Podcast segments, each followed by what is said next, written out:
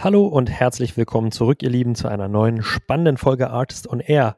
Heute mit dem Founder und CEO von WeFlow, Jannis Zech.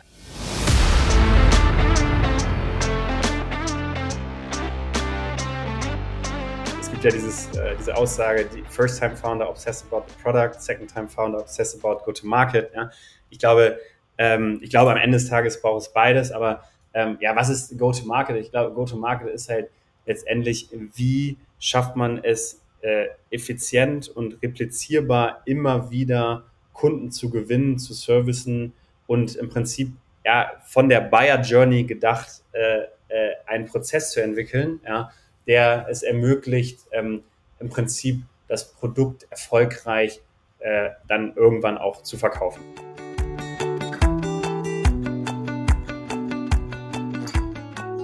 Ja, ihr Lieben, ich habe heute die große Freude, einen der wirklichen Koryphäen in der deutschen SaaS-Landschaft hier zu Gast zu haben. Jannis ist seit vielen Jahren Unternehmer in SaaS, hat einen erfolgreichen Exit hinter sich gebracht, hat äh, viel mit Point9 gearbeitet und somit in Summe sehr, sehr viel Erfahrung im Go-to-Market von SaaS-Unternehmen gesammelt. Und wir stellen uns erstmal die Frage, was bedeutet denn eigentlich der allseits vielseits verwendete Begriff des Go-to-Markets. Welche unterschiedlichen großen Motions lassen sich klassifizieren?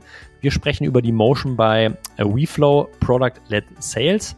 Was bedeutet das eigentlich und wie verhält sich diese Dualität von Product-Led und Sales-Led? Wie wirkt sich diese Dualität auf, auf die Organisationsstruktur bei WeFlow, auf die Incentivierungssysteme? Welche Ziele verfolgen das Product-Team, welche Ziele verfolgen das Sales-Team. Super viele spannende Insights. Lasst euch überraschen. Mir hat's großen Spaß gemacht und euch wünsche ich ganz, ganz viele wertvolle Insights, aber auch Fun in den nächsten 50 Minuten mit Janis Zech und mit mir, Julius Göllner. Let's go!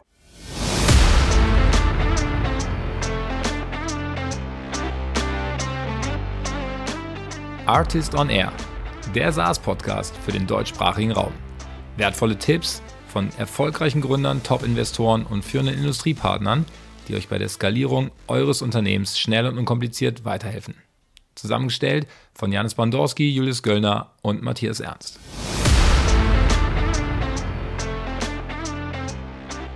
Hallo und herzlich willkommen alle zurück zu einer neuen Folge Artist on Air. Und ich habe heute bei mir in der Show den Janis zu Gast. Janis, Servus. Hi, freut mich. Zwei Berliner, trotzdem Servus, Fehler meinerseits, aber das soll hier nichts zur Sache tun. Ähm, Janis, vielleicht direkt am Anfang, erzähl uns doch mal kurz, wer bist du und was machst du eigentlich? Ja, ich bin Janis, äh, bin 2008 nach Berlin gekommen, äh, ungefähr ähnliche Zeiten wie heute, nur mit einem wesentlich schlechteren Funding-Ökosystem. Äh, habe dann zwei neuen Fiber gegründet, habe das achteinhalb Jahre gemacht. Äh, als ich rausgegangen bin, waren wir so 350 Leute, 235 Millionen Gross Revenue, haben die Firma nach sechs Jahren verkauft, ähm, dann die Firma gemanagt, die uns gekauft hat, dann eine Zeit lang mit Point9 Investments gemacht, ähm, ein Venture Studio gegründet und mich dann entschlossen, WeFlow zu gründen, ähm, was eine Pipeline Management und Forecasting Software ist, mit einem starken Fokus auf Salesforce, um die Salesforce Datenqualität zu verbessern, äh, die Sichtbarkeit in die äh, Deals und Pipeline zu verbessern und dann auch das Forecasting, den ganzen Forecasting-Prozess abbilden zu können, also eigentlich die gesamte Operating Cadence äh, über das Tool laufen zu lassen. Ähm, und ähm, genau, äh, ja, das, das habe ich so in den letzten äh, 14 Jahren gemacht und habe immer noch viel Spaß dran. Jetzt würde man ja vermuten, dass das Salesforce per se mit der Maturity und der Komplexität des Produktes Analytics der Pipeline und Forecasting selber gut abbilden kann. Ähm, nichtsdestotrotz habt ihr WeFlow gegründet. Hol uns doch mal ab, was sind denn die Pains, die ihr gesehen habt oder die Potenziale, die Ausschlag waren, WeFlow an den Start zu bringen? Ja. Ja, ich habe damals äh, äh, Fiverr im Prinzip immer Produkt und Go-to-Market gemacht und ich glaube, wenn man mit einer Produktbrille auf Go-to-Market guckt, dann sieht man immer sehr viele Ineffizienzen und ein Riesenthema war halt, wie bekommt man gute Datenqualität in Salesforce? Ja, es gibt bestimmte Sachen, die kann man automatisieren, Lead Scoring, ähm, ja, oder irgendwie Account Enrichment. Und das wird auch heute schon gemacht und ist Standard. Aber dann irgendwie die Pipeline Daten richtig hinzubekommen. Die Close Date, die Next Steps, ja, die Medic oder Band Methodologies, die man nutzt, ähm, richtig zu operationalisieren und auch generell den Sales-Prozess zu standardisieren. Das war eigentlich immer eine Riesenherausforderung. Ähm, damals gab es noch nicht sowas wie Revenue Operations oder Sales Operations. Ja, wir waren da in der Zeit von irgendwie, da gab es noch nicht mal Product Management Titles. Ähm, aber äh, auch das hat sich glücklicherweise verbessert. Und ähm, ja, durch die, sagen wir mal, Datenqualität äh, kommen halt, gibt es halt eine Reihe an Problemen, ähm, ähm, die, die, die häufig äh, auftreten. Die Metriken, denen kann man nicht glauben, wie lange ist ein Deal in einer Stage, wie sind die Conversion Rates, ähm, ähm, generell äh, Themen wie Nodes, die eigentlich nie in Salesforce abgelegt werden, um dann Handovers zu machen, SDA zu AI, AI zu CSM. Ähm, Taskmanagement wird meistens außerhalb von Salesforce gemacht. Und auch die Analytics-Seite liegt häufig sehr fragmentiert in verschiedenen Tools. Dann hat man vielleicht einen Salesforce Report, einen Salesforce Dashboard, ein Tableau oder ein Looker, äh, vielleicht noch ein Spreadsheet, wo dann das Forecasting drin läuft, weil man äh, bestimmte Overrides machen möchte. Und all das führt eigentlich dazu, dass man nicht einen Ort hat, wo das Team zusammenguckt, kommt, mhm. die Datenqualität verbessert, ja, die Inspection macht, die Reviews macht und die Forecasting-Meetings äh, macht und natürlich dann auch über die Signals Revenue Risk identifiziert ähm, und, ähm, und dann äh, äh auch äh, dementsprechend äh, sagt, okay, hier müssen wir das machen, hier müssen wir das machen, hier müssen wir Multithreading, hier müssen wir Follow-ups machen und so weiter und so fort. Also das sind so die, äh, sagen wir mal, Problemfelder, die wir immer wieder gesehen haben bei den Firmen, äh, mit denen wir gearbeitet haben und ähm, ja, einer der, der Gründe, warum wir, warum wir äh, die, die Firma gegründet haben. Ähm, genau. Jetzt habt ihr einen sehr starken Fokus auf Salesforce, hast du selber gesagt, Dennis. Die CRM-Landschaft per se ist ja hyperfragmentiert. Es gibt sicherlich eine Konzentration von ein paar wenigen Playern, die den größten Marktanteil haben, aber der Longtail ist ja riesig. Warum äh, habt ihr in eurem Go-to-Market jetzt erstmal auf, auf Salesforce fokussiert und seid ihr Salesforce-only äh, fokussiert oder gibt es weitere CRMs, mit denen ihr sehr gut integriert? Ja. Ja, die Art und Weise, wie wir auf CRMs gucken, ist eigentlich eine Datenbase, äh, eine Datenbank, ähm, ja, und als quasi Middleware und System of Record. Und äh, ich glaube, das ist auch Salesforce Strategie gewesen, als offene Plattform mit sehr, sehr guten APIs äh, die Möglichkeit zu bieten, dass man äh, Tools anbietet, die halt auf der Basis von Salesforce-Daten arbeiten. Ja, ähm, und Salesforce hat 24% Marktanteil, äh, über 250.000 Kunden, vor allen Dingen mit Markt- und Enterprise-Segment. Ähm, und das ist einfach erstmal ein sehr, sehr attraktiver, großer Markt, mit dem man sich lange beschäftigen kann. Ähm, und was wir halt machen, ist, äh, wir nutzen sowohl Salesforce-Daten als auch Daten von Google Workspace, Microsoft 365, weil da viele der Activities liegen, die wir automatisch auch tracken, wie E-Mail-Logging, Activity-Logging, äh, Contact ähm, und auch äh, Meeting-Logging. Ähm, und dann ähm, enrichen wir diese mit unseren eigenen Daten, ähm, um im Prinzip mehr Insights reinzubringen und vereinfachen die Workflows. Und das andere ist halt, äh, wir wollten immer eine Company bauen, wo man, sagen wir mal, der Time to Value für den jeweiligen Nutzer extrem niedrig ist. Ja, das heißt, du kannst heute über getweflow.com einfach auf unsere Webseite gehen und dich anmelden. Es gibt einen kostenlosen Plan, der so designt ist, dass im Prinzip äh, die sehr lästigen und time-intensiven Salesforce-Updates der AEs und Customer Success Manager ähm, vereinfacht wird, äh, sparen da in der Regel Stunden pro Woche den, den jeweiligen Individual Contributors. Und so haben wir auch das Tool gebaut, dass man wirklich ein Workflow-Tool wie Notion oder Asana oder Airtable baut, was einem Pipeline-Updates, Notes, Task, E-Mail-Logging, all diese Themen, die passieren müssen, damit die Datenqualität gut ist, vereinfacht ähm, und auch dort vor allen Dingen Klicks und Tabs spart. Ähm,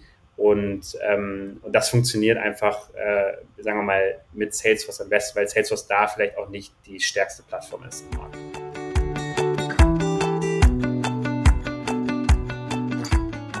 Ja, ihr Lieben, wie der Name schon sagt, im Product-led Sales nimmt der Vertrieb natürlich eine wesentliche Rolle an. An dieser Stelle ein Hinweis an unseren aktuellen Werbepartner, den Artist Circus. Wir freuen uns, euch hiermit das neueste Artist Baby präsentieren zu können.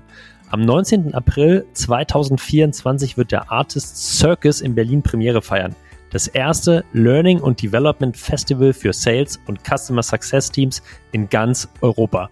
Freut euch auf einen ganzen Tag voller Training, Motivation, Wettbewerb und natürlich jede Menge Spaß. Mit über 100 Masterclasses und wirklichen Hands-on-Workshops könnt ihr euren AEs, BDRs, SDRs, Customer Success Managern und Pre-Sales Teams das beste Training des Jahres bieten und wertvolle Insights von den Top-Performern der Tech-Industrie gewinnen. Ein Besuch auf dem Artist Circus ist ideal geeignet als Incentive oder Spiff für eure Teams in Q4, als Team-Event, Jahres- oder Quartals-Kickoff oder einfach als Tag voller Learnings und Opportunities. Das Event ist noch nicht live, aber für die Artist Community gibt es jetzt schon eine Warteliste, also sichert euch eure Plätze unter www.artist-circus.com. Dort gibt's auch alle Infos zu Speakern, Content-Komponenten und weitere Infos. Viel Spaß und hier geht's weiter mit dem Pod. Verstanden und äh, nachvollziehbar für mich, Hannes. Jetzt habe ich glücklicherweise mit dir heute jemanden äh, sehr erfahrenes hier in der Show, der äh, nicht sein erstes Venture baut, sondern das schon wiederholt tut. Und du hast schon eine Begrifflichkeit hier in den Raum geworfen, nämlich Go-to-Market. Ja, Go-to-Market ist, glaube ich, was, was jeder von unseren Zuhörern in unterschiedlichen äh, Definitionen und in unterschiedlichen Ausprägungen schon mal gehört hat.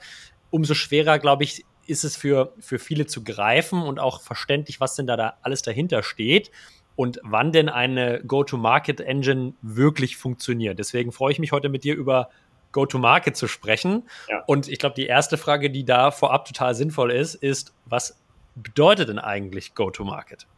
Ja, ja, sehr gute, gute Frage. Also es gibt ja dieses, äh, diese Aussage, die First-Time-Founder obsess about the product, Second-Time-Founder obsess about go-to-market. Ja.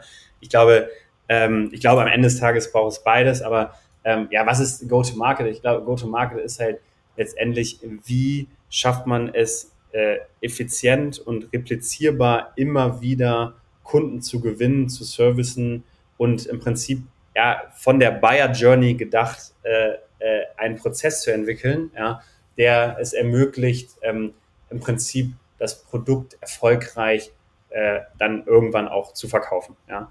Und, ähm, und, und ich glaube, das ist halt für jede Firma immer wieder eine enorme Herausforderung. Ähm, in den letzten Jahren gab es einen großen Hype äh, im Bereich Product-Led. Ja. Können wir gerne ein bisschen tiefer reingehen. Das ist was, womit ich mich äh, sehr, sehr tief beschäftige derzeit.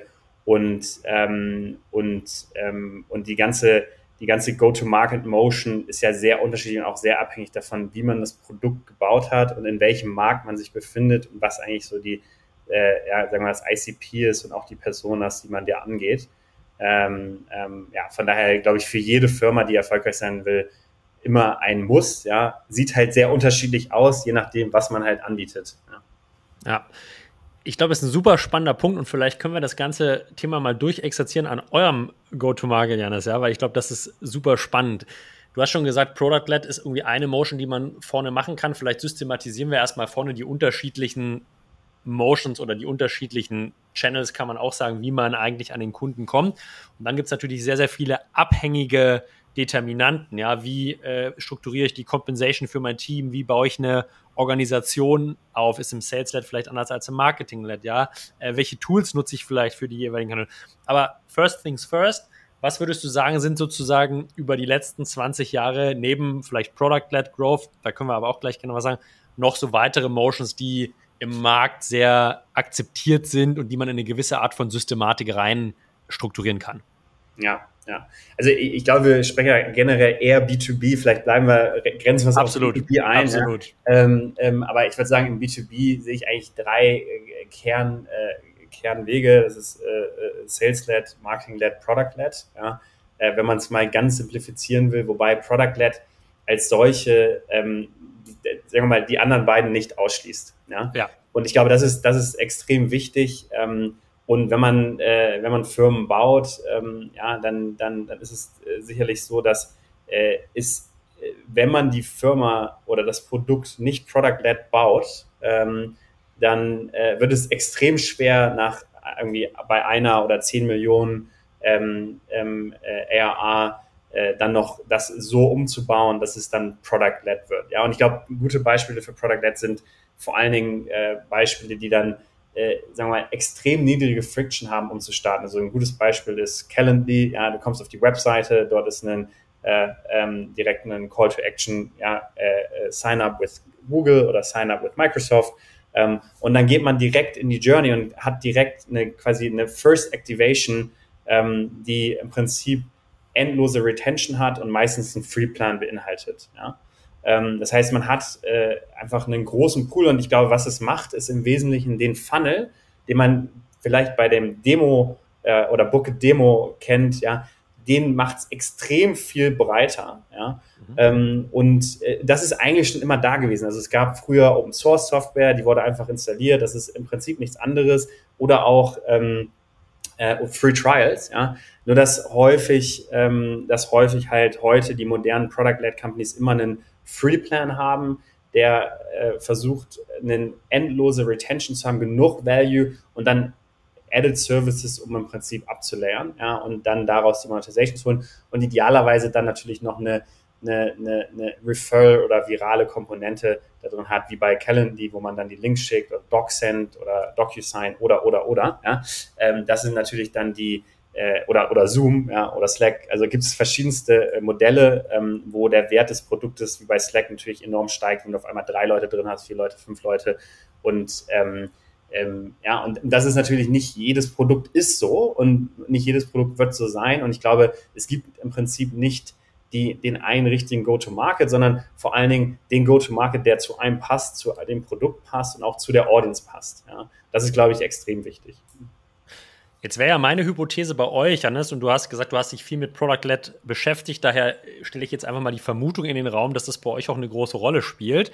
Äh, jetzt hat man trotzdem irgendwie ein Produkt, was ja schon eine gewisse Komplexität hat. Ja, es gibt ein Salesforce mit riesengroßen Datenstrukturen, per se, glaube ich, auch eher wahrgenommen als sehr komplexes, nicht ganz einfaches System. Äh, wie passen jetzt so diese zwei Dimensionen zusammen? Komplexität auf der einen Seite und äh, Product-led Growth von Reflow auf der anderen Seite. Nehmen wir uns doch mal mit, was ist denn eure Go-to-Market-Channel-Wahl ähm, oder, oder Motion-Wahl? Ist es PLG plus die anderen zwei in moderierter Form und wie, wie macht ihr das? Ja, ja. Also bei uns ist es, ich würde sagen, Product-led Sales.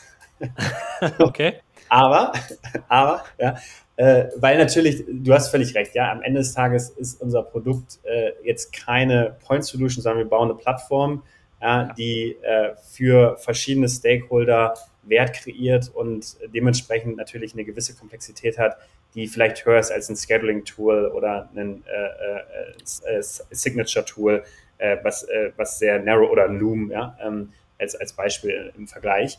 Ähm, nichtsdestotrotz bin ich großer Fan davon, selbst solche Tools product-led zu denken, weil ich glaube, am Ende des Tages ähm, können wir halt in bestimmten Bereichen sehr schnell Wert kreieren. Und zum Beispiel bei uns ist das, ähm, wir haben im Prinzip einen Airtable gebaut, um deine Pipeline schneller zu updaten.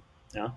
Und das ist automatisch mit Salesforce connected. Und wenn du reinkommst, hast du direkt im Prinzip deine Opportunities oder Account Planning oder Contacts oder Leads vor dir und kannst im Prinzip direkt anfangen zu arbeiten und kannst von dort äh, sehr, sehr schnell äh, deine Pipeline updaten. Ja? Und das ist was, was jeder, äh, was jede Salesperson jede Woche eigentlich einmal machen muss, ja, Minimum. Ähm, und ähm, was in der Regel sehr, sehr cumbersome ist. Das heißt, da ist der Time to Value extrem schnell und dann ist es so, wenn man auf der Revenue Operations Seite äh, guckt, ja, ähm, da ist natürlich auch so, ich kann jetzt irgendwie in eine Demo gehen mit Clary und kann den ersten Call machen und kann den zweiten Call machen und dann irgendwann sehe ich vielleicht auch mal Pricing. Aber am Ende des Tages verliert man in dem Funnel enorm viele Buyer und die Buyer heute sind halt extrem gut äh, äh, äh, im, im, im, educated wahrscheinlich. Educated, ja, und äh, wissen halt eigentlich genau, was sie wollen und äh, wollen aber trotzdem das Produkt äh, experiencen und sind ja auch dann technische Buyer. Ja? Also die, die kennen sich aus, die haben viel Software gesehen und verstehen schon die Unterschiede. Und ich glaube, häufig äh, versucht man mit dann dem Sales-Prozess im Prinzip äh, die, die Buyer erstmal in, die richtige, in, die, in, den richtigen Weg zu lenken, was ja völlig legitim ist und auch total Sinn macht. Und das machen wir genauso. Ja? Ähm, und ich glaube, das würde auch jeder äh, CEO von einer Product-led Company sagen. Am Ende des Tages äh, muss man dann irgendwann schon die Konversation haben und muss verstehen, was sind die Pain Points, was ist irgendwie die, der Status quo und der Future State, ja, und wie äh, schafft man es halt irgendwie dann auch den ROI zu klären und zu rechtfertigen. Ja. Das sind alles Themen für jeden Software-Vendor heute im Markt, äh, die absolut äh, äh wichtig sind, ähm, gerade im Moment. Ähm, ähm, von daher ähm, ist die Sales Motion an sich ziemlich ähnlich, aber der Funnel sieht sehr anders aus. Ja, und auch die Marketing, äh, äh die Marketing ähm, Channels, die man dann dagegen äh, benutzen kann. Jetzt vielleicht auch einmal von meiner Seite nachgedacht, ob ich es richtig verstanden habe. Ähm, die Airtable Solution das ist ja eigentlich eine Solution für einen Individual Contributor, ja. Also ich als AI oder SDA kann mich sozusagen einloggen, bekomme ein Overview und kann auf Basis eures Airtable Overviews direkt meine, meine Pipeline updaten. Das wird zurückgeführt ins CRM. Habe ich richtig verstanden, oder? Ja, und ich genau. nehme an, ja. dass es, wie du es erwähnt hast, wahrscheinlich auch Freemium. Also die Leute können es sozusagen kosten, kostenfrei nutzen, korrekt? Ja? Genau. Und es ähm, gibt auch einen Free Plan, ja. Genau. Ja, gibt einen Freeplan. Die andere Seite ist sozusagen die Revenue-Ops-Seite, das habe ich total verstanden. Jetzt sind das ja zwei total unterschiedliche Personagruppen. Ja, also sozusagen, ja. ich nehme an, die AIs eher die, die User vielleicht, aber nicht die Economic Buyer. Aber vielleicht liege ich auch völlig falsch. Hol uns doch einmal holistisch ab, wer sind eigentlich eure, eure Buyer-Personas und wer sind eigentlich eure User? Ja, ja. Genau, also ich, äh, genau richtig gesagt, am Ende des Tages äh, sind die Nutzer, die AIs, Customer Success Manager, Account Manager, ähm, und ähm, die Revenue Operations äh, Leader sind in der Regel die äh, Buyer äh, ähm, und äh, zum Teil auch die Decision Maker und die Sales Manager und Sales Leader sind ebenfalls die Nutzer, ja, mhm. Ähm, die dann vor allen Dingen ihre ähm, Pipeline Reviews, Deal Inspection und Forecast Meetings in dem Tool machen und auch Analyse von Team Benchmarks. Ähm, und und äh, genau, also von daher ähm, ist das bei uns natürlich multifaceted in dem Sinne. Ja. Ähm, ähm, und das macht es für Product-Led nicht unbedingt einfacher, ja. Das äh, ist, ist absolut so. Und deswegen habe ich auch gesagt, Product-Led Sales, ja, weil das im Prinzip was ist, ähm, wo wir im Prinzip gucken, äh, wie können wir die Customer Journey, ja, ähm, so gut wie möglich kreieren. Und ich glaube, das ist halt etwas, wo wir der Meinung sind, ähm, ähm, wenn du ein Produkt baust, was sehr, sehr schnell ein Time to Value hat und sehr, sehr einfache Adoption für einen, ich sag mal, großen Markt, dann ist das ja was, was so oder so eigentlich notwendig ist. Ja, ja. also ähm, und ich glaube, das ist, das ist, es gibt natürlich Produkte, da ist das überhaupt nicht das Thema. Ja, das sind API-First-Produkte, die plagt man in ihr Produkt rein ähm, und die, da, da, muss niemand mit arbeiten. Aber wenn du ein äh, ein Workflow, Workflow Automation Produkt baut, ja, und auch ein Intelligence Produkt, dann müssen da ja tagtäglich Menschen drin arbeiten. Und dementsprechend, und das ist eigentlich auch das, was in 2019 bis 2021 passiert ist, alle haben Software gekauft wie Sand am Meer, alles eingekauft, ja, weil Funding unlimited, ja, und äh, wie viel Shelfware ist da, ja, und äh, ja. wenn man sich den letzten Vendor Report anguckt, dann sind die ACVs gefallen von, ähm, ja, also in dem Renewal ACVs und das ist natürlich einfach äh, einerseits äh, Layoff-Wellen in den USA und zum anderen aber auch einfach, dass viele der Seeds einfach nicht genutzt sind. Und, ähm, und, und das ist auch das, was ich meine mit, man muss halt gucken, was für eine Art von Produkt baut man. Und wir sind halt immer als Workflow-Solution gestartet und haben dann Analytics oben drüber gelegt, versus halt die ganzen vor, vor, vorherigen äh, Forecasting-Player, die im Prinzip äh, wirklich als Analytics, als besseres Tableau gestartet sind. Ähm, gar nicht abwertend gemeint, das sind natürlich sehr, sehr gute Companies, aber ähm, ähm, ähm, nichtsdestotrotz ist es einfach generell etwas, was dann sehr schwer wird, irgendwann für eine Organisation auf der Produktseite zu meistern. Jetzt nehmen wir mal eure Product-led Sales Motion und ich verstehe total, also Personas auch verstanden, ähm, der Einstieg, den Einstieg ins Produkt möglichst einfach zu machen, ja, also so, sofort Wert zu stiften, auch für den Freeplan. Nichtsdestotrotz stellt sich natürlich für mich die Frage, wie kommt das Produkt final Jetzt nehmen wir mal die Persona-Gruppe der EIs, weil die ist deutlich größer als wahrscheinlich die RevOps-Targets. Äh, ja, die kann, kann, kann man vielleicht über Sales, äh, Sales Outbound noch sehr gut targetieren. Aber wie kommt sozusagen dieses einfach zugängliche Produkt, wie kommt es zu euren Personas? Wie kommt es zu den AIs, wenn Marketing, sage ich mal, weniger relevant ist? Ja, also, genau, ich, ich würde sagen, Marketing ist nach wie vor sehr, sehr relevant ja, bei uns. Okay. Ähm, ähm, ja, das heißt, äh, auch da wieder ähm, ähm, der Funnel sieht halt sehr anders aus, wenn man rein auf Book a Demo geht, als wenn man einen Free Tool anbietet. Ja. Ähm, und, ähm, und, und, und ähm, sicherlich ist es so, dass es äh, bei solchen Plattformprodukten versus, sagen wir mal, äh, einem äh, Loom oder äh, Slack weniger Viralität gibt. Ja, das ist, das ist einfach, das ist einfach äh, in, der, in der Regel so. Wobei wir schon sehen, dass wir relativ starke Referrals haben. Ja, aber das ist anders getradet. Das ist Word of Mouth. Das ist schwerer zu tracken im Marketing generell äh, und zu attribuieren. Ähm, ähm, aber das ist, das ist, das ist, das ist sehr sichtbar. Es ist allerdings anders als diese Distribution, die man bekommt, wenn man irgendwie äh, ja, einen Loom irgendwo embedded oder schickt und alle einen, einen sehen. Ja, das ist natürlich eine fantastische Motion, die man gerne hätte. Ähm, das ist sowas, was wir jetzt zum Beispiel nicht sehen. Und das ist auch total okay. Äh, und Marketing spielt für uns natürlich trotzdem eine, eine große Rolle. Okay, dann lass mich da mal gegentreten.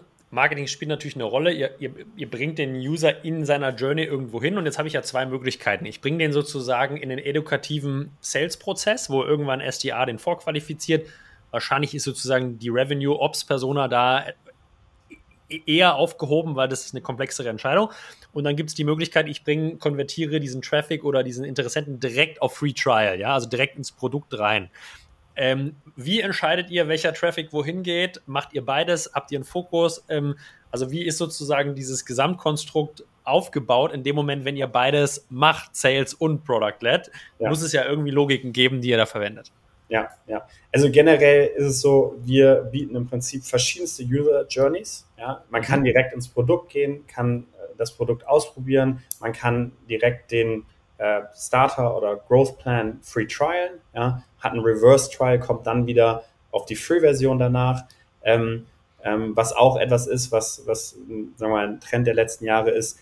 Ähm, man kann aber auch einfach auf der Website bleiben und eine Be Demo buchen und man kann natürlich auch ähm, ähm, zum Beispiel eine Product Tour auf unserer Website machen. Ja? Mhm. Am Ende des Tages, was auch immer, oder ein Video gucken. Ja? Das heißt, ich glaube, so die Idee ist im Wesentlichen zu sagen, okay, es gibt unterschiedliche Buyer, die haben unterschiedliche Präferenzen und wir helfen ihnen im Prinzip zu verstehen, was wir machen und bieten ihnen dort äh, verschiedene Flows an. Sobald sie in das Produkt gehen, bekommen sie von uns dann Tipps, wie sie das Produkt besser nutzen können und natürlich auch äh, die, das Angebot äh, mit uns zu sprechen, ja, um ihnen ja. zu helfen, ja, zu zeigen, wie andere Kunden von uns das Produkt nutzen äh, ja, das sind dann für die AEs unterschiedliche Sessions zu den äh, RevOps-Managern und auch zu den Sales-Leadern und äh, Sales-Managern. Und all das ist im Prinzip Person Persona-basiert. Ja, das heißt, wir haben äh, einen sehr starken Fokus auf unterschiedlichste Personas ähm, und die sprechen unterschiedliche Sprache und ähm, das ist sicherlich auch was, was nicht immer einfach ist zusammenzubringen, weil man hat ja eine Hero-Unit, nicht irgendwie fünf ja. Hero-Units. Ja? Ähm, ähm, und, und ob wir da jetzt den besten Job machen, das weiß ich heute noch nicht. Ich glaube, das ist noch ein bisschen early to say. Aber äh, was ich nur sagen will, ist, ich glaube, ich glaube halt sehr, sehr stark daran, dass, ähm, ähm, äh, dass wenn man das machen kann, dass das eine enorme Power hat, weil du halt in Accounts reinkommst. Also für uns sind es dann eher Product Qualified Leads, Product Qualified äh, Accounts. Ja? Mhm. Ja, das heißt, wenn wir eine Dichte sehen an Raps, die Referrals machen in den Accounts, und das sehen wir halt sehr regelmäßig, ein erster meldet sich an, auf einmal sehen wir zwei, drei weitere Signups, zwei, drei weitere Signups, dann machen wir eine erste Konversation mit denen, versuchen zu verstehen, was die Probleme sind, nehmen das wieder und prospecten das vielleicht raus zu den jeweiligen Sales Leadern und äh, äh, RevOps Managern. Ähm, und das ist natürlich eine ganz andere Art, als jetzt jemanden eine Cold E-Mail zu schicken nach einem Funding Announcement, wo die dann irgendwie 200 E-Mails pro Tag bekommen ähm, und äh, eigentlich gar keine Bandwidth für haben. Ja? Ähm, und ja, also das ist, das ist, das ist unser Ansatz. Das ist natürlich äh, sehr spezifisch jetzt, ähm, aber äh, ja, vielleicht hilfreich für manche ich finde es mega, mega hilfreich, weil es sozusagen sehr weit weggeht und abstrahiert von diesem linearen Modell, irgendwie, ja, irgendwie Sales-led, einmal durch den kompletten Funnel durch von Qualification bis hinten Closing, sondern es ist eigentlich, wie du sagst, selbst wenn du Personas definierst, die, die sehr stark definiert sind, haben diese Personas trotzdem sehr unterschiedliches Buying-Verhalten nochmal, ja. Also genau wie so, der eine würde gerne ausprobieren. Der andere würde sich gerne edukativ aufschlauen bis zu einem extremen Account. Das ist so wie jemand, der, wenn er sich ein Auto kauft, einer macht sofort eine Probefahrt, weil das Fahren das Wichtigste ist und der andere informiert sich vorab über die 258 Fakten, die relevant sind und vergleicht sozusagen bestimmte Dimensionen, die für ihn selbst, die für ihn selbst wichtig sind. Und die Herangehensweise finde ich sehr, sehr spannend, weil ich glaube, in neun von zehn Fällen entscheidet man sich eher monokausal für eine Motion und versucht dann da zu optimieren. Daher finde ich es eine extrem interessante Herangehensweise, Janis. Aber auch eine, wie du selber sagst, die natürlich eine gewisse Komplexität für ganz, also ganz verschiedene Folgeentscheidungen mit sich bringt. Ja. Deswegen lassen wir vielleicht direkt reingehen. Org-Struktur wäre jetzt so meine erste Frage, die, die, die aufkommt. Ja, also wenn ich Product und Sales-Led mache, wie baue ich überhaupt eine Orga auf? Um das vielleicht einzuordnen, kannst du uns vielleicht einen Tipp geben, wo seid ihr in eurer Journey? Also wie viel ARA macht ihr gerade, wie groß ist das Team, um überhaupt ein Gefühl zu bekommen, über was sprechen wir eigentlich? Ja, ja. Also ich glaube, da sind wir jetzt wahrscheinlich das beste Beispiel, sind jetzt so 15 Leute, ähm, ja, ähm, ähm, ähm ARA disclosen wir nicht, aber was ich äh, sagen würde, ähm, ähm, ähm, wie die generellen äh, Companies da aufgebaut sind, in der Regel, in der Regel hast du halt bestimmte Marketing-Channels, die funktionieren für einen. Ja? Mhm. Ob das jetzt Content ist, Paid, Demand Gen, Social Communities, ja, ähm, also verschiedenste Arten von Channels, die ähm, ähm, im Prinzip ja einfach die, die äh, entweder Marketing Qualified oder Product Qualified Leads reinziehen und bei Product-Led ist es dann in der Regel so, dass eigentlich jede Public SaaS Company, die es da draußen gibt, die Product-Led ist, irgendwann ein Sales-Team baut. Ja, das kommt dann darauf an, bei welchem ARA man ist. Manche machen das mit äh, ja, 2, 3, 5, 10, 20.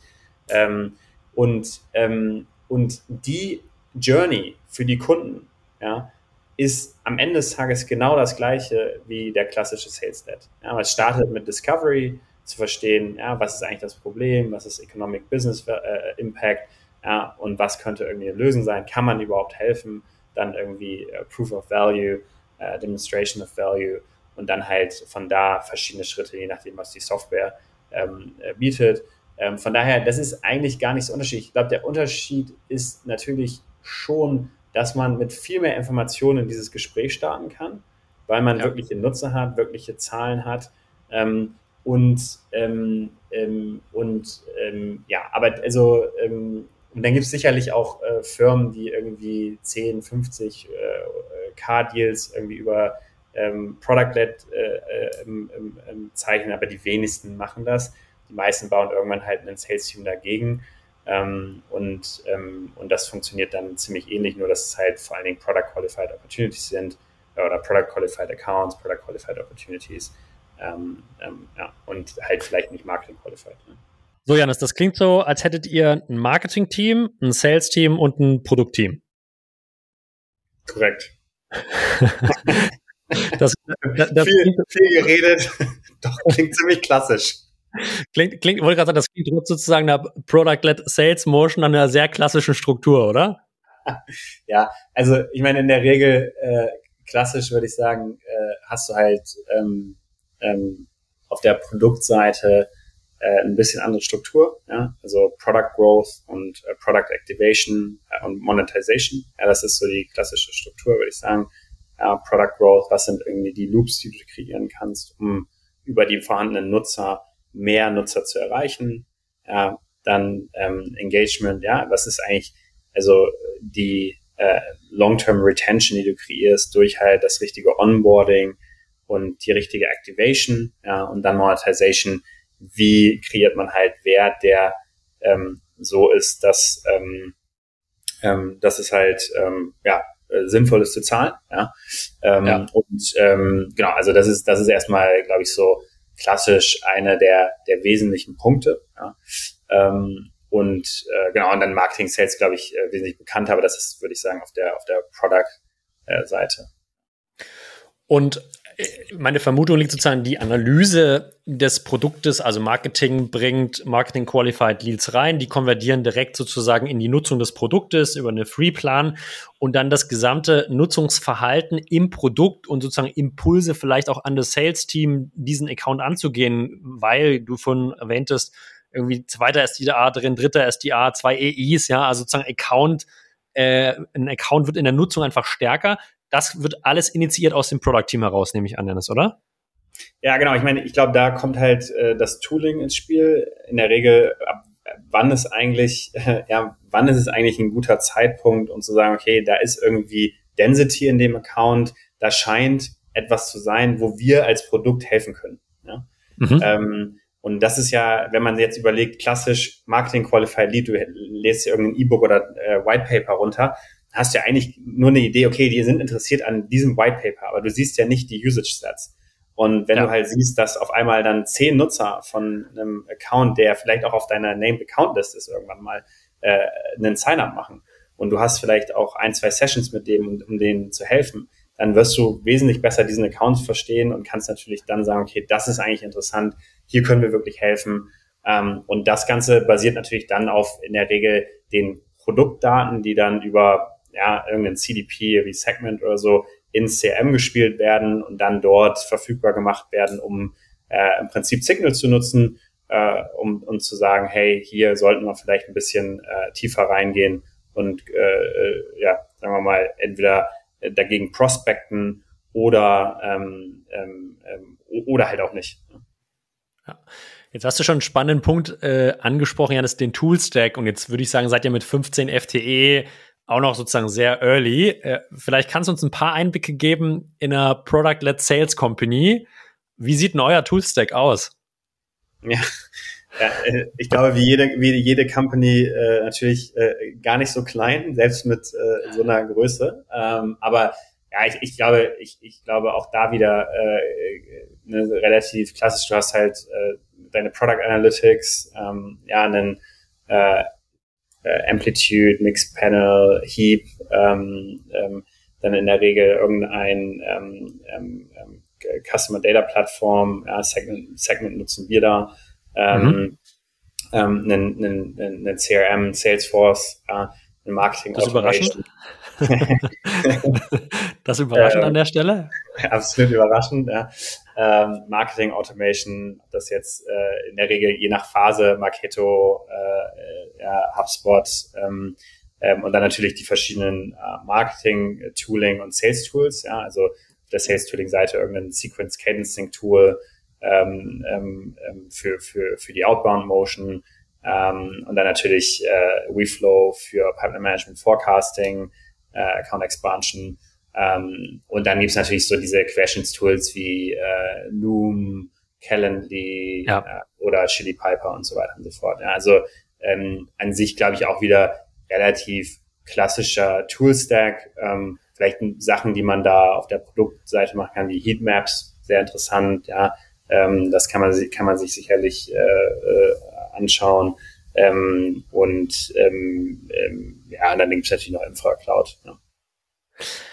Jetzt hattest du vorhin einen Punkt angesprochen, Janis, und zwar, ihr trackt das Verhalten des Nutzers im Produktes, ihr identifiziert Pattern, ihr baut vielleicht auch eine Heatmap, welche Usergruppen oder welche Nutzergruppen im Produkt sind, die mit einem hohen Potenzial und ihr geht in Kommunikation mit diesen. Wie kann ich mir das vorstellen? Also was ist der Kommunikationskanal, wie ihr mit diesen Nutzern interagiert und die sozusagen vielleicht in den Sales Funnel schiebt, vielleicht sozusagen mehr edukativen Content in Form von Videos denen gibt oder oder oder, aber wie interagiert ihr mit denen? Ja, ich glaube erstmal ist es super wichtig, und das ist, glaube ich, auch äh, das, warum nicht jedes Produkt Product-led sein kann. Du musst halt irgendetwas schaffen, dass du endliche Retention, äh, unendliche Retention hast, nämlich einen Wert kreieren für den Nutzer, so dass er das Produkt die ganze Zeit nutzen will. Ja? Und dementsprechend funktioniert das eigentlich auch nur mit End-User-Produkten, ja, äh, äh, meiner Meinung nach, ja, sehr, sehr gut. Ähm, oder halt irgendwelchen Kollaborationsprodukten. Ja? Das sind, glaube ich, schon klassisch eher die Themen, wo das besser funktioniert. Ja, Productivity, Collaboration waren, glaube ich, so die, die größten äh, Verticals für, für Product Ad. Aber die, die Reality ist natürlich auch im Developer-Tooling-Bereich und im Security-Bereich gibt es natürlich auch einige Product-led Companies. Also äh, wahrscheinlich ist das nicht aus, ausschließend so. Ähm, äh, jetzt habe ich so viel geredet, jetzt habe ich deine Frage vergessen. äh, die Frage war, über welche, über welche Kanäle, vielleicht willst du es auch nicht preisgeben, ist ja auch, also, nee, nee, über welche, ja, genau. welche, Kanäle sozusagen interagiert ihr mit diesen Nutzern, ja. die vorher vielleicht über Marketing reingekommen sind, aber wo es noch keinen menschlichen Kontakt über Sales gab, sondern wo ihr einfach seht, die nutzen das Produkt zunehmend. Wie, wie, welchen Kanal, wie sprecht ihr mit denen? Ja, ja, genau, äh, genau. Wir machen natürlich Product Onboarding, das heißt, wir äh, dort segmentieren wir. Äh, das mhm. heißt, wir starten erstmal mit Role, ja, dann welche Use Cases sind interessant und das pushen wir wieder back ins CRM, also dass wir quasi direkt ein Enrichment haben und dort fragen wir dann einfach äh, ein paar, äh, paar Themen ab. Das wiederum geht dann in die äh, in die in die äh, ähm, Onboarding Experience. Ja, das heißt, RevOps wird anders geonboardet als die AEs, ja, wird anders geonboardet als ähm, ähm, Sales Leaders.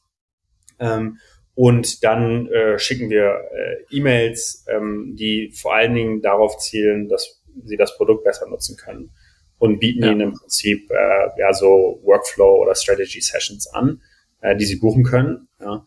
Ähm, und dann ist es so, beim Reverse Trial ist natürlich äh, auch etwas, äh, was eine Rolle spielt, dass du halt ins Produkt gehst äh, und dann die ähm, ja, den äh, Growth Plan nutzen kannst für eine gewisse Zeit und da auch eine Snackbar ist, dass man danach halt downgegradet wird auf den, auf den, auf den Free Plan. Ja, dann kann man das Produkt weiter nutzen, aber zum Beispiel Forecasting nicht mehr, E-Mail-Logging nicht mehr, ähm, oder die Deal Signals sind nicht mehr äh, da und auch die ganzen Templates, um so Guided Selling äh, anzubieten, sind nicht mehr vorhanden. Ja, das heißt, man kann erstmal sehen, okay, das kann das ganze Produkt, damit kann ich das und das machen. Ähm, und dann, wenn ich halt weiterhin diese Themen nutzen möchte, dann muss ich halt dafür zahlen. Und vielleicht für mich zum Verständnis in der Sequenz, Janis, äh, um vielleicht den Nutzer auch die Komplexität etwas zu reduzieren, macht ihr erst sozusagen der Free Plan, dann das kostenlose Upgrade für einen begrenzten Zeitraum, dann das Enforced Downgrade oder hat der User sozusagen sofort, wenn er ins Produkt kommt, die Advanced Pro Version und wird dann downgegradet? Also was ist da der bessere Weg, um beim Konsumenten vielleicht auch nicht die Situation der Überforderung ähm, einzuf- äh, einzuleiten? Ja, also kann man gerne mal auf meinen äh, LinkedIn gehen, da habe ich einen Post drüber gemacht. Äh, äh, OpenView hat da sehr gute Statistiken zu. Und es ist so, dass die Reverse Trial im Moment äh, die höchste Conversion Rate overall bringt. Reverse Trial ist, ich komme erstmal in eine Premium-Version und werde dann auf einen Free Plan zurückgestuft. Ähm, mhm. Das ist irgendwie auch logisch, weil äh, wenn ich jetzt ein, sagen wir mal, Buyer bin mit, mit Intent, ja, äh, dann will ich ja verstehen, was kann das ganze Produkt und nicht irgendwie eine abgespeckte Version. Ähm, und ähm, ich denke, das ist auch ein totaler, also an sich sind es ja schon sehr faire Value Trans Transmissions, ja, weil man, man kriegt sehr viel upfront und ähm, dann ist natürlich so, wir sind auch sehr preisaggressiv, ja, das heißt an sich ähm, wenn man halt sein Toolstack konsolidieren will auf der Sales-Seite, ist das, ist das sicherlich ein, ein attraktives Angebot. Und das ist auch was, was wir weiter ausbauen. Ja? Also wir bauen halt nach und nach einfach mehr und mehr Funktionen in diese Plattform rein, so dass man halt immer mehr bekommt für einen, für einen guten Preis. Ne? Da stellt sich mir natürlich die Frage, was ist die Vision von, von Reflow? Äh, äh, Janis, wenn du sagst, ihr, ihr, baut sozusagen immer mehr äh, hinein, Con Conversational Intelligence hattest du vorhin schon mal angemerkt. Wo, wo geht die Reise denn sozusagen perspektivisch hin? Was, was, was baut ihr da, äh, was baut ihr da long term?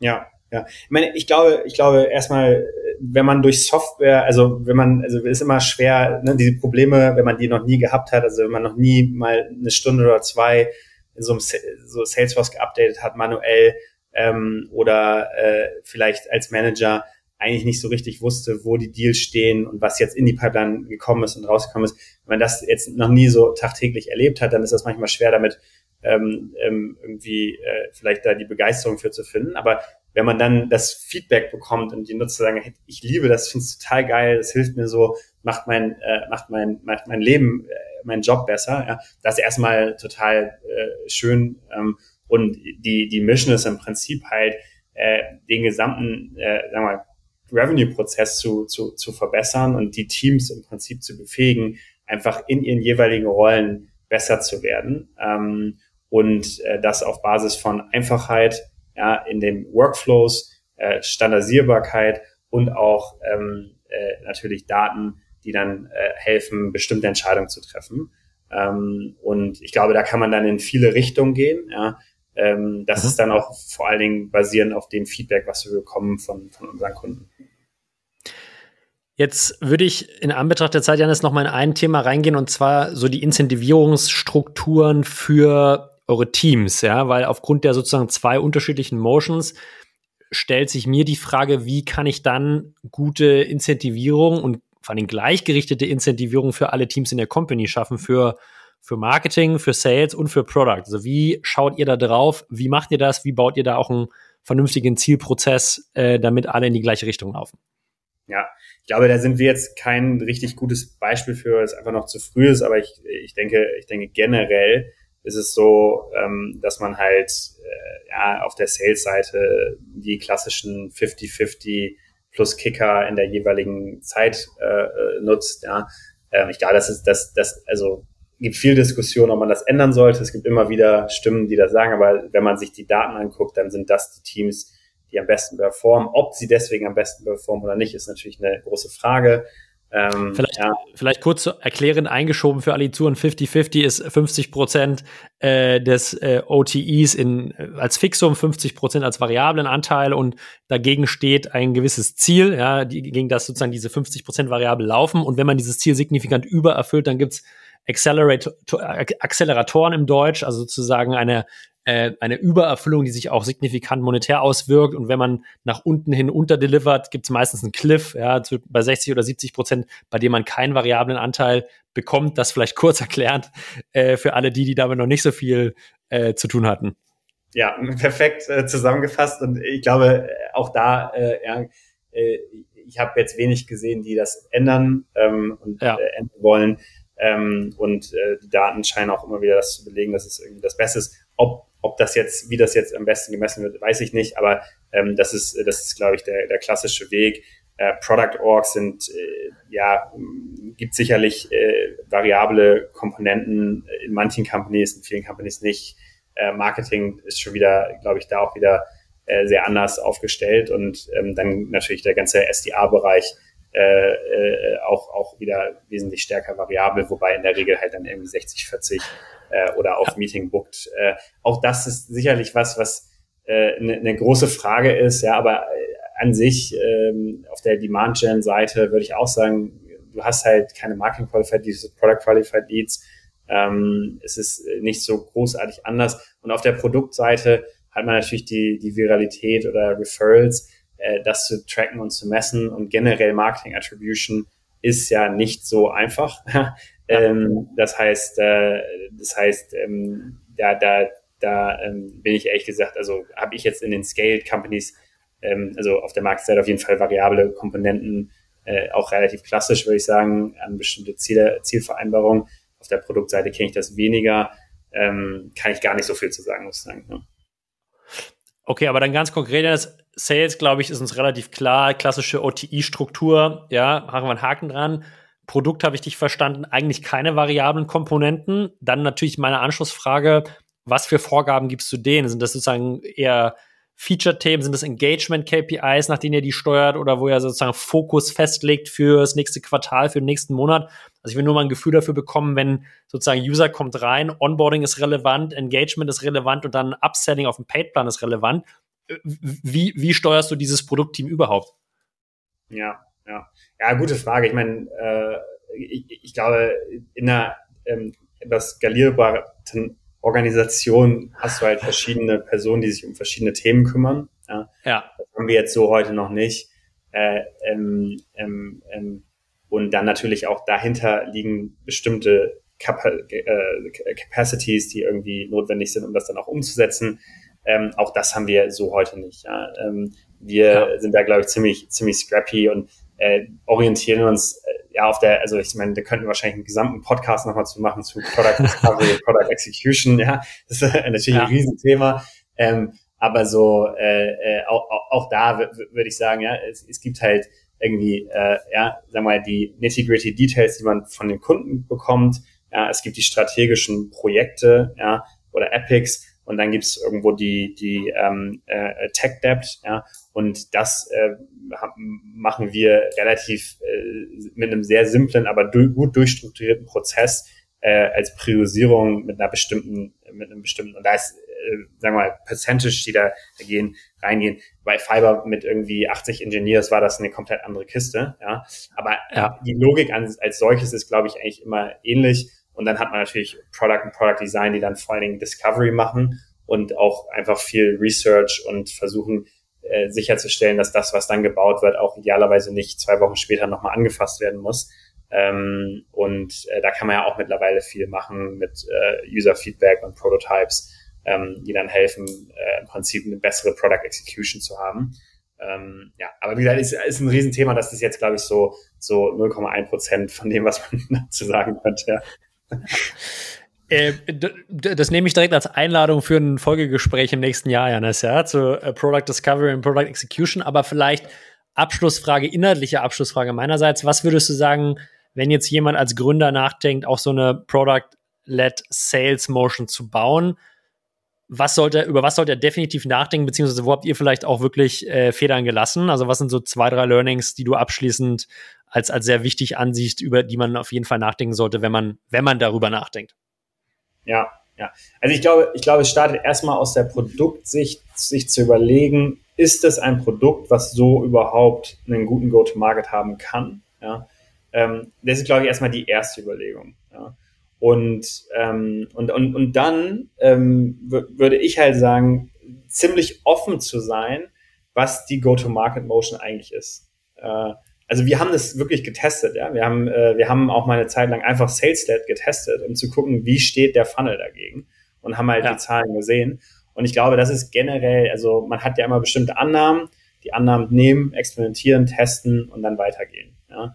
Und langfristig egal ob man Product-led ist oder äh, Sales-led oder Marketing-led, ja, was auch immer die dominante Form des Go-to-Markets ist, ähm, auch immer wieder sich zu überlegen, okay, ist das denn genug, um halt die Ziele zu erreichen, die man sich setzt? Weil das ist auch was, was eigentlich ja, ähnlich wie Multi-Product-Companies ab einem gewissen Punkt extrem wichtig werden. Also, dass man mehrere Produkte hat, die man übereinander layert, um im Prinzip die Ziele ja. zu erreichen ähm, ist das auf der Go-to-Market-Seite eigentlich gar nichts anderes. Ja? Und irgendwann layert man halt sowieso verschiedenste äh, äh, Themen übereinander und das ist, ähm, das ist immer nur eine Frage der Zeit. Ja?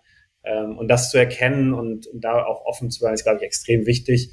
Ähm, ja, ich glaube generell, äh, ja, Learnings in Startups noch eine Podcast-Folge auf jeden Fall.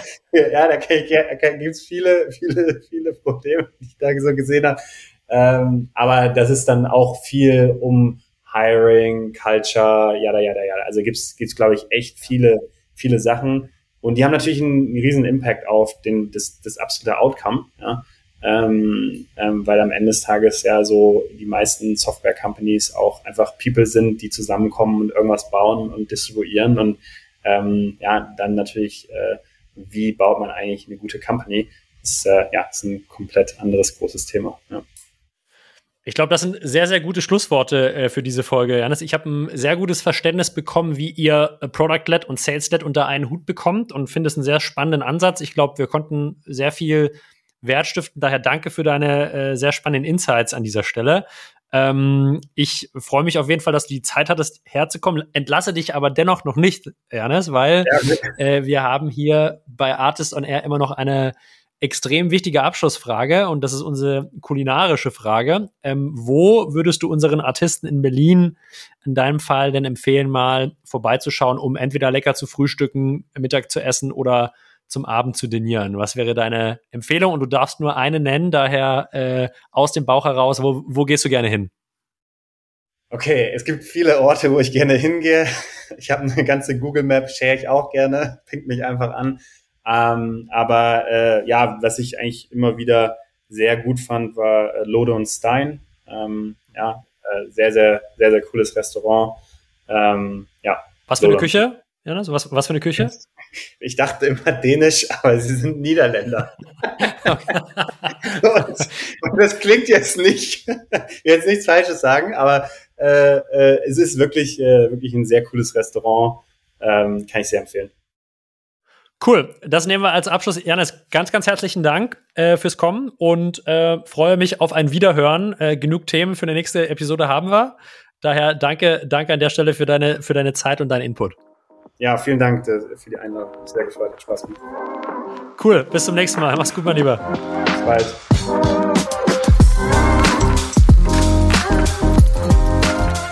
Ihr Lieben, herzlichen Dank fürs Zuhören in dieser Woche. Hat uns sehr gefreut und großen Spaß gemacht. Für alle, die es vielleicht noch nicht wissen, am 10. bis 13. Oktober diesen Jahres veranstalten wir in Berlin die Berlin SaaS Week. Neben dem Artist Summit am 12.10. finden über 20 weitere exklusive und super spannende Side-Events von unseren Partnern statt. Schaut mal auf die Homepage www.berlinsaarsweek.com und wir freuen uns auf euer Kommen hier nach Berlin und eine spannende gemeinsame Zeit. Das war's von mir, Julius Göllner und von Janis Zech. Founder und CEO von WeFlow. Bis nächste Woche. Ciao, ciao.